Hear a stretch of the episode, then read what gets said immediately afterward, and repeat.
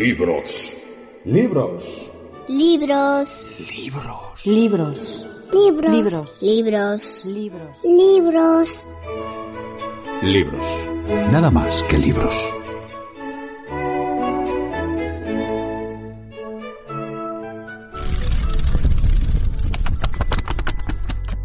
Me lo dijeron mil veces, mas yo nunca quise poner atención.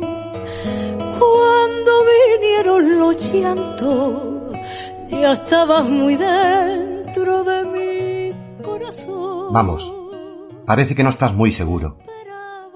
No, no es eso, Urbano. Es que le tengo miedo al tiempo.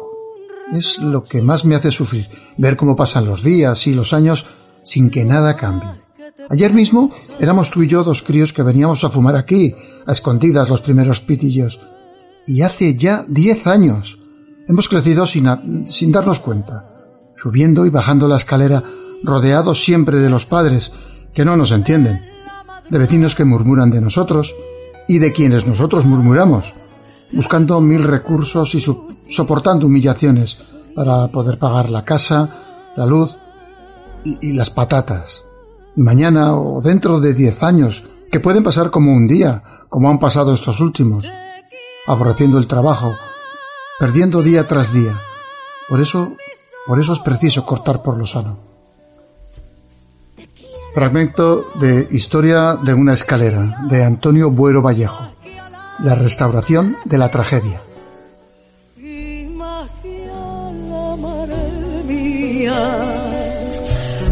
Se me los.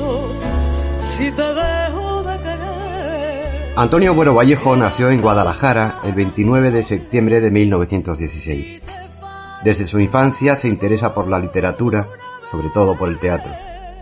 Estudia en la Escuela de Bellas Artes de San Fernando de Madrid y, acusado de adhesión a la rebelión, permanece en prisión desde 1939 a 1946.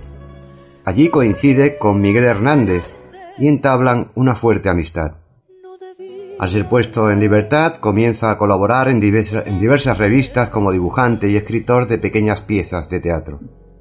Su debut se produce en 1949 con la publicación de Historia de una escalera, obra galardonada con el premio Lope de Vega y que tuvo un gran éxito de público en el Teatro Español de Madrid. Durante la década de los 50 escribe y estrena en España y en el extranjero obras tan significativas en su trayectoria literaria como La tejedora de sueños de 1951, La señal que se espera de 1952, Casi un cuento de hadas de 1953, Madrugada del mismo año, Hoy es fiesta del año 1956 o Un soñador para un pueblo de 1958. Que tienes un hijo y ni el apellido la viene a dar. Llorando junto a la A pesar de sus problemas con la censura vigente, sigue estrenando títulos como El concierto de San Ovidio de 1962, Aventura en lo gris 1964, El tragaluz de 1967, que por cierto se mantiene en cartel durante casi nueve meses, o Las Meninas, cuyo estreno obtiene un éxito sin precedentes. Además, prepara versiones de Shakespeare como Hamlet, Príncipe de Dinamarca, y Bertolt Brecht, Madre Coraje y sus hijos. Posteriormente realiza un ciclo de conferencias en varias universidades estadounidenses y en 1971 ingresa en la Real Academia Española y más tarde es nombrado socio de honor del Círculo de Bellas Artes y del Ateneo de Madrid. Asimismo, pertenece a diversas academias, comités y sociedades de América, Portugal, Alemania y Francia. Durante los primeros años de democracia en España, Buero no cesa de estrenar obras. Jueces en la Noche, de 1979, Caimán, de 1981, y Diálogo, Se- Diálogo Secreto, de 1985, o su versión del Pato Silvestre, de Henrik Ibsen, en 1982. En 1986 recibe el premio Miguel de Cervantes por toda su trayectoria literaria. Antonio Buero Vallejo compagina su éxito en el campo de la literatura con su otra gran pasión, la pintura. En 1993 publica Libro de Estampas, donde se recogen pinturas acompañadas de textos inéditos del autor. En 1997 ve la luz su última obra, Misión al pueblo desierto, estrenada en Madrid dos años después. En 1998 es nombrado presidente de honor de la Fundación Fomento del Teatro.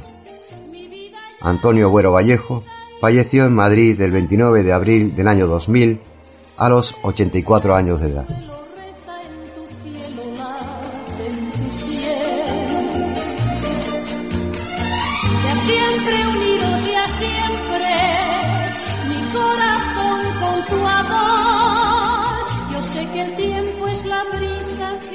Antonio Vallejo es quizá el autor teatral más importante y desde luego más representativo de la España de posguerra. Su primer estreno, Historia de una escalera de 1949, original síntesis de dos herencias tan dispares como el sainete y la tragedia de Unamuno, supuso una abierta ruptura con el teatro que se venía haciendo en España en los diez últimos años inmediatamente anteriores. Dicho primer estreno anticipaba también la significación que tendrá Agüero desde aquel momento. Su empeño en escribir un teatro trágico, que desde García Lorca y hasta entonces ningún autor español había cometido, y en armonizar la pureza y el criticismo de su arte con un amplio éxito de público. Pero es su drama en la ardiente oscuridad, primero que escribe en 1946, aunque el estreno date de 1950, el mejor punto de partida para acercarnos a este universo dramático.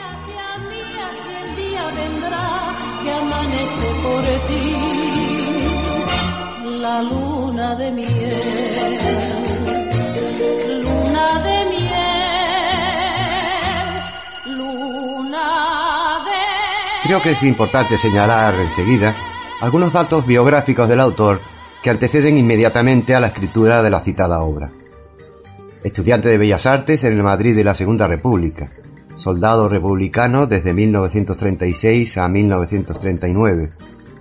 Muerte del padre, fusilado en Madrid en 1937 condenado a muerte en 1939 hasta la conmutación de la pena ocho meses después, recluido durante seis años en diferentes colonias penitenciarias. En fin, cuando recobra la libertad abandona la pintura y empieza a escribir. Que el primer drama que escribe sea en ardiente oscuridad es algo que, si puedo decirlo de este modo, da que pensar. Sin embargo, en la superficie, en ardiente oscuridad, no guarda relación con tales hechos. Solo cuando penetramos en la estructura trágica profunda de esta obra, una obra que prefigura todas las demás del autor, comprenderemos que el teatro de Boro Vallejo surge a causa y frente a la guerra y la posguerra española.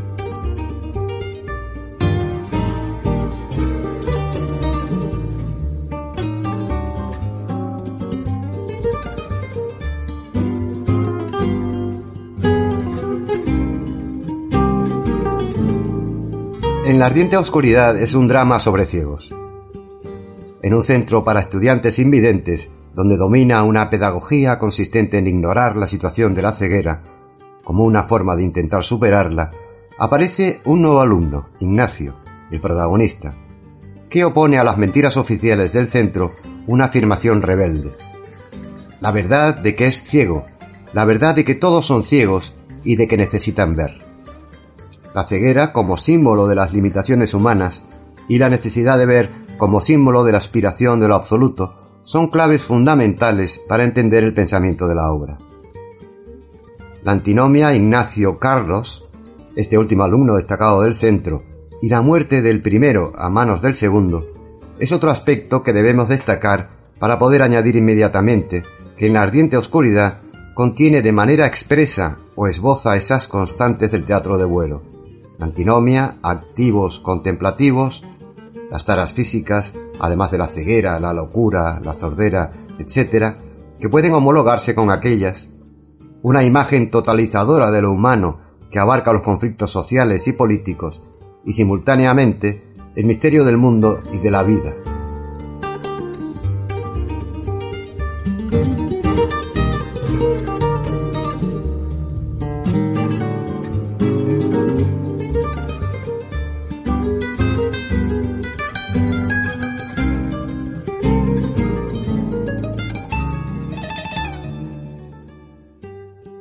Estas y otras características nos han servido de hilo, conductor para llegar a la estructura profunda del teatro de Buero Vallejo, pudiendo proponer así una interpretación nueva del mismo.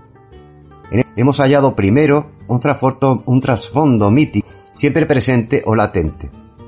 La triada Edipo, Don Quijote y Caín Abel, y segundo, una presencia ausencia de Dios, de acuerdo a una visión trágica.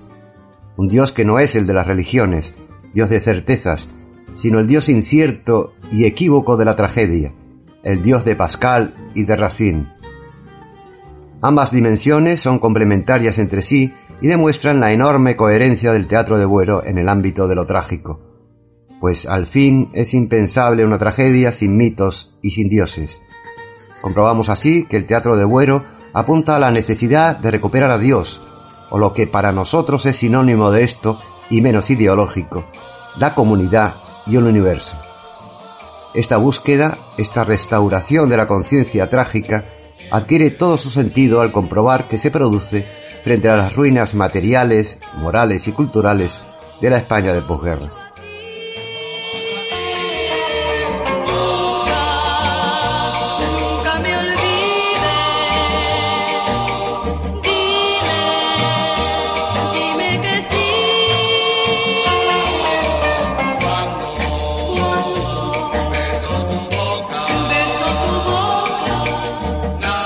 A partir de En ardiente oscuridad, el teatro de Buero Vallejo se ha ido desarrollando en una línea espiral como sucesivas reelaboraciones de ese trasfondo mítico y de esa necesidad de encontrar la comunidad y el universo. No obstante, y de acuerdo con ciertos rasgos temáticos y formales, cabe aislar sus obras en tres diferentes grupos. Primero, aquellas obras que se nos presentan como un proceso crítico a la sociedad española inmediatamente reconocible. Así, Historias de una escalera, en cuyo único escenario, una escalera de vecindad, transcurren 30 años de exasperada vida española. Por cierto, la guerra civil se supone entre los actos segundo y tercero. A través de una gran variedad de personajes pertenecientes a la clase media baja o a la clase obrera, entre los cuales destacan Urbano, un obrero de mentalidad solidaria y colectivista, y Fernando, un dependiente individualista e insolidario. El fracaso de ambos en su vida privada y en su vida civil expresa una idea de la existencia y un documento social político. Así también, Hoy es fiesta de 1956, cuya acción transcurre en una azotea.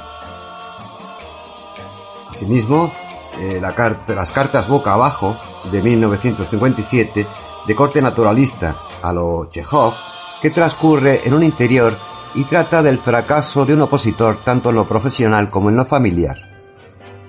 Y finalmente El Tragaluz de 1967, con su semisótano lleno de resonancias míticas, donde presenciamos la historia de una familia española destrozada por la guerra civil.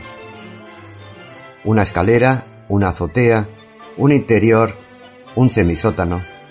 Se diría que la acción de estos cuatro dramas se desarrolla en una sola casa, y que esta es como un símbolo de la España de su época.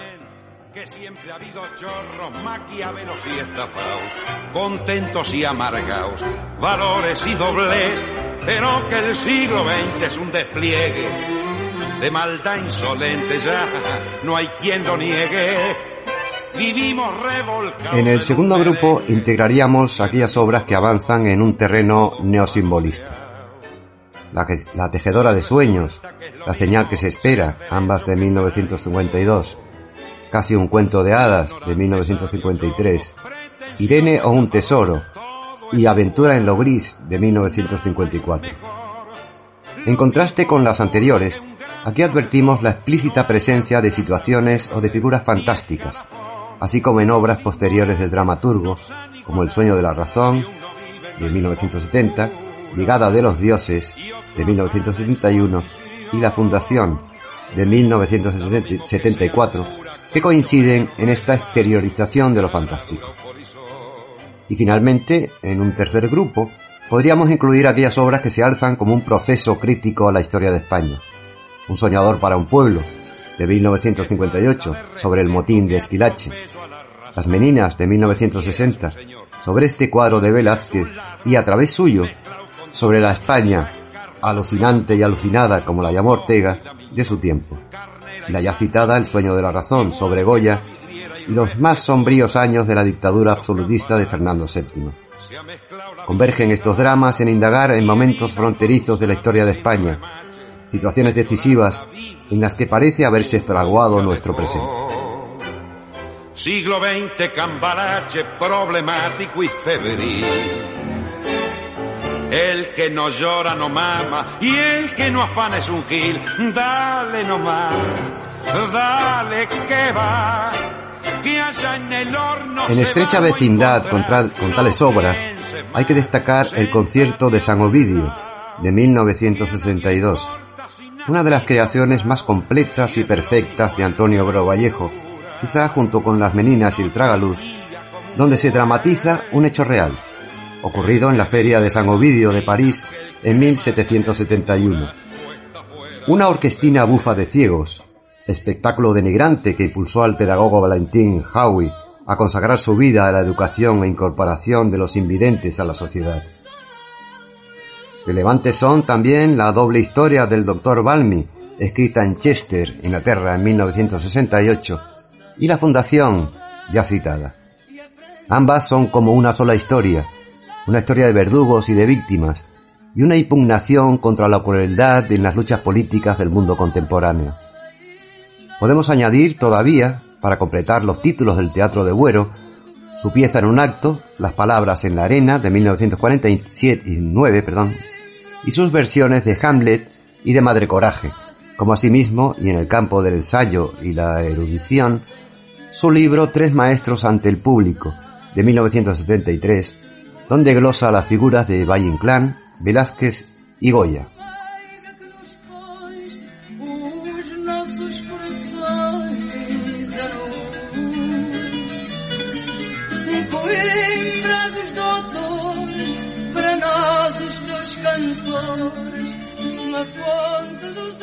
Desde un punto de vista formal, el Teatro de Buero es una encrucijada de caminos estéticos y un poderoso y continuado esfuerzo de síntesis de tendencias anteriores, especialmente del realismo y del simbolismo.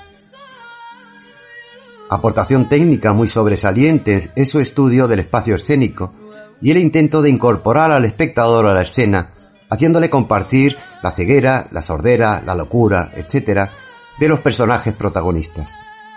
A esto se le ha llamado efectos de inmersión y pueden apreciarse sobre todo en obras como En la ardiente oscuridad, El sueño de la razón, Llegada de los dioses y La fundación.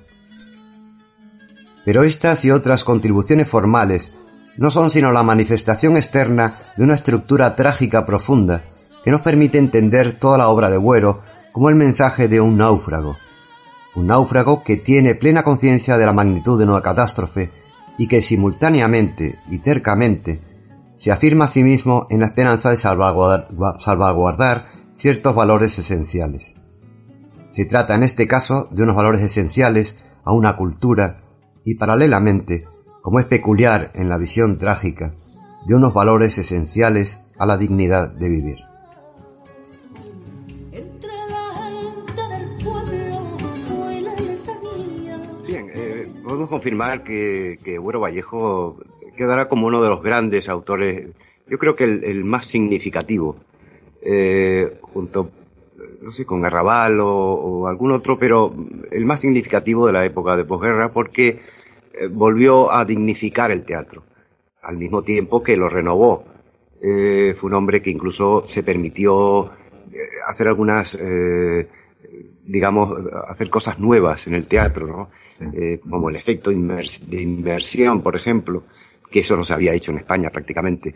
Eh, pasó por varias fases, pero siempre fue un autor muy, eh, además, con mucho público, y que además eh, tuvo la, la oportunidad de sobresalir en una España tan, tan triste, tan oscura, tan poco fértil en el terreno cultural por, por, por las, circunstancias de, Sí, sí, eran de unos años de, de- de censura feroz. de la dictadura, ¿no? En el teatro concretamente, bueno, como en el cine, ¿no? Sí, sí. Eh, eh, eh, lo que, lo que prevalecía era el, el puro entretenimiento. Eh, yo recordaré un autor que en aquellos años, durante muchos años, fue el más representado posiblemente en España, que fue Alfonso Paso, eh, que es un autor que está completamente olvidado, porque en realidad sus obras no eran más que unas comedias eh, sin ningún tipo de, de eh, vamos, era lo que, lo que, lo que había en la España de aquella época. Se hacía muchas revistas, se hacía mucho teatro, tipo Sí. Martínez Soria, por ejemplo, ¿no? Era, era horroroso, ¿no? Y, bueno, Vallejo dignificó, dignificó el teatro y, lo hizo magistralmente, ¿no?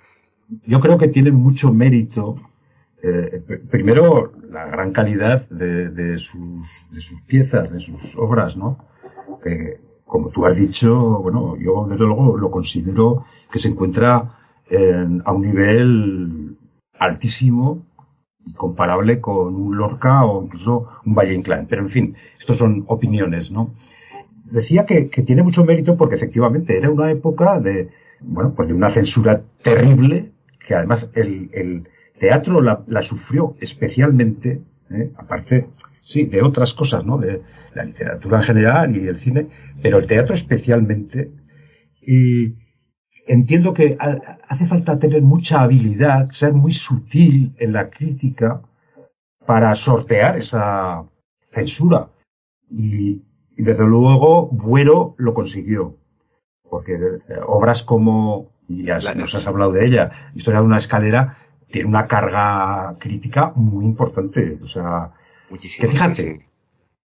que yo creo incluso que se puede hasta enlazar con, con toda esa crítica de la que antes, o al comienzo del programa, hemos hablado cuando nos referíamos al, a, la, a la canción de Santi, a, a la adaptación que Santi ha hecho de Gaber, porque de alguna manera venía a decir eh, los personajes de, las obras, de la mayoría de las obras de, Buero, eh, son, bueno, pues eh, gente que, que, de alguna manera, gente de, pues, de extracción social baja o media baja, en la que ni siquiera se plantea la, la, la posibilidad de mejorar, de, de salir de, de la situación de precariedad y en la que se encuentran, ¿no? Aunque son conscientes de ello, pero no son capaces. Son perdedores, que se dice ahora, ¿no? Y en ese sentido, yo creo que tiene mucho que ver con, con toda la carga eh, del mensaje de, de la canción del conformista, ¿no? Al final, tendemos a conformarnos con lo que hay, aunque seamos conscientes de que lo que hay es una mierda.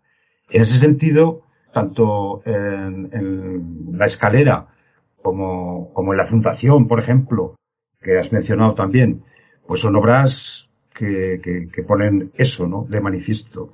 En fin, que creo que eh, fue un hombre muy comprometido, fue tan inteligente que supo sortear la- la- las trabas Sí. que la Pues de censura le los, ponía. de, de- de los muchos, de los muchos o pocos, yo diría que, que pocos autores españoles que pudo, eh, que gracias a esa habilidad, ellos tenían que, aparte de que, de, de, de realizar eh, sus obras, tenían que lidiar, tenían que sortear eh, esa censura. Y, y eso les hacía especialmente hábiles, ¿no? Porque Sí, sí, sí. conseguían hacer llegar su mensaje. Eh, el mensaje de la realidad, la, la realidad que se vivía en este país, este país desesperanzado. Y, y- y esos personajes lo demuestran en, en todos sus diálogos, ¿no? En las, en las situaciones. Eh, en aquella época, yo, por ejemplo, hablando de, de cómo podía sortear un, un artista español este tema, por ejemplo, Berlanga hizo varias películas, como. Plácido, por ejemplo, en las cuales eh, pudo sortear la, la- la censura y, sin embargo, dar un mensaje clarísimo de lo que era la sociedad española en aquellos años, ¿no? Sí, sí, sí, Una sí, sí. sociedad tremendamente eh, No, no, ¿no? Y además, en, eh, en el caso, bueno, de Berlanga es un, un ejemplo claro. Y en el caso de, de Buero, es que em, se hizo muy famoso y, y tenía muchos seguidores. Yo recuerdo, y lo recordaréis vosotros, eh, los famosos estudios 1 Bueno, de, de- de la televisión española. Yo es ahí donde tomé contacto con, con el teatro Sí, sí. de en aquellos famosos Estudio 1, que, que por cierto eh, eh, siguen estando y me permito aconsejar a, a los que nos estáis escuchando que entréis por, en televisión española porque eh, se puede perfectamente ver, si no todos, la mayoría de los... Sí, de hay, los, hay, hay muchos eh, títulos. Yo, yo, cono- yo eh, en realidad, a Buero Vallejo lo conocí en, en- gracias al Estudio 1. Luego llegué a ver obras de teatro de él en Barcelona, pero eh, el- los Estudios 1 que fue un programa que, que, nos, que, que terminó y, y sin embargo hicieron obras maravillosas, porque además había actores en aquella época extraordinarios. Sí, sí, eh, como José María Rodero, José Luis Bódalo, en fin, Manuel Galeana en aquella época. Había gente extraordinaria. Muy Y, y Estudio 1 se hicieron varias, eh, varias obras de, de, bueno, entre ellos La Escalera y el, el, el concierto de, de San Ovidio también la hicieron en, en Sí, sí, sí, sí. el actor principal era José Bódalo. Y, y, y como dices tú, conviene, conviene revisarlos porque yo la- las vi el, eh, hace poco cuando pensé hacer este programa. Y siguen estando, siendo magníficas versiones teatrales de, de- de- del autor, ¿no? Os pondremos Eh, en el... eh, disculpa, eh, Sí, quería decir que pondremos en- al pie de- del texto de, de tu presentación, pondremos eh, un par de enlaces a estos vídeos que, que, como digo, se pueden ver perfectamente en la web de Radio Televisión Española. Porque la verdad es que en televisión a la, a la carta, en series, creo que lo tienen, en la pestaña de series, me consta que siguen estando. sí, sí, sí, están ahí, están, están y es muy fácil de, de, de encontrar. Es muy sencillo. fácil de encontrarlos. Y desde luego merece la pena, ¿eh? Sí, sí, sí. Los que tengáis Eh, eh, interés por... Y en aquella época, ya en los años 50, eh, hay otro autor que, que cabe la pena mencionar porque fue un autor también eh, muy representado y, y, y que tenía, tenía un éxito de público, que fue Alfonso Sastre. Alfonso Sastre tuvo más problemas que, que, que Buero Vallejo, eh, era más radical, por decirlo de alguna manera, y entonces sus obras eh, casi se estrenaban muy censuradas o no se llegaban a estrenar, ¿no?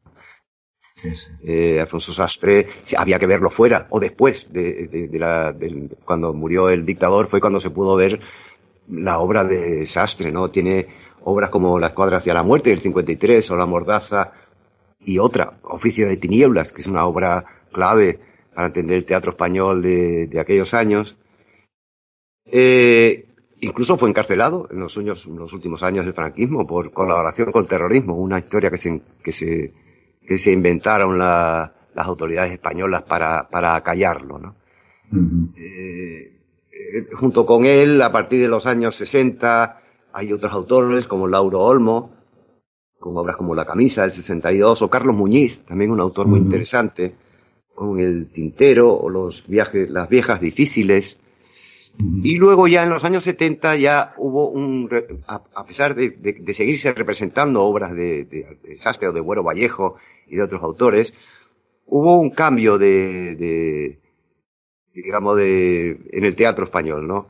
Porque empezaron a, se empezó ya a, un poco la apertura de- de- del Ujú. régimen y se empezaron a, a- a mirar cosas ya de ideas que se estaban, eh, se estaban viendo en Europa, ¿no? Sí, el teatro sí, experimental, el teatro alternativo, ¿no?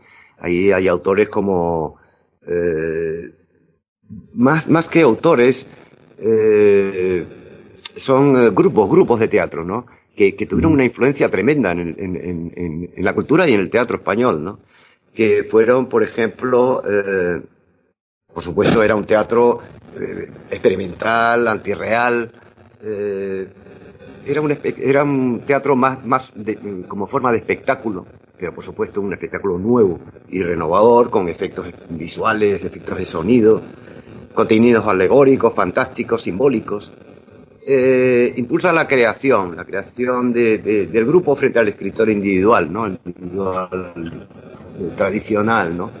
Entonces, eh, mm, nace de las tendencias del teatro europeo, que estamos hablando de Beckett, de, de, de Bertolt Brecht, de Ionesco, de Arrabal, que tuvo que salir de España para poder, eh, para poder escribir y se convirtió en un autor de referencia en la Europa, eh, en, en Europa, ¿no? Eh, Sí, sí. de hecho, podemos citar grupos como el Joglars de Albert Boadella, que hizo una labor tremenda y sigue haciéndola. Desde el año 62 están, están en activo, ¿no?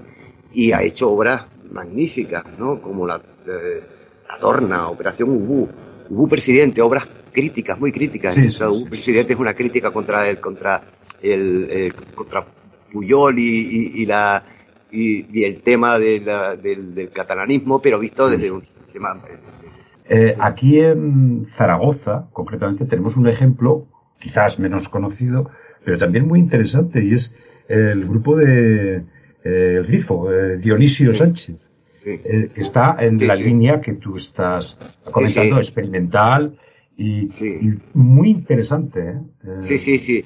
Yo, yo voy a citar el Joglars y Fura del Baus también, eh, son dos grupos catalanes, pero también hicieron una gran labor por, por ese teatro nuevo, eh, muy, muy- además muy bien, muy bien hecho. Fura del Baus eh, reconocida inter- internacionalmente por sus espectáculos, ¿no? Son, son fantásticos, están llenos de, de- de imaginación y de y magníficamente bien hechos. Y en Madrid el grupo Tábano también fue muy importante. Y el teatro, luego hay otros autores, ¿no? ya más recientes, por ejemplo, como Ana Diosdado, o incluso Fernando Fernán Gómez. Fernando Fernán Gómez fue un autor y director teatral que hizo obras muy interesantes también y recuperó mucho del teatro, del teatro tradicional, del siglo de oro. En fin.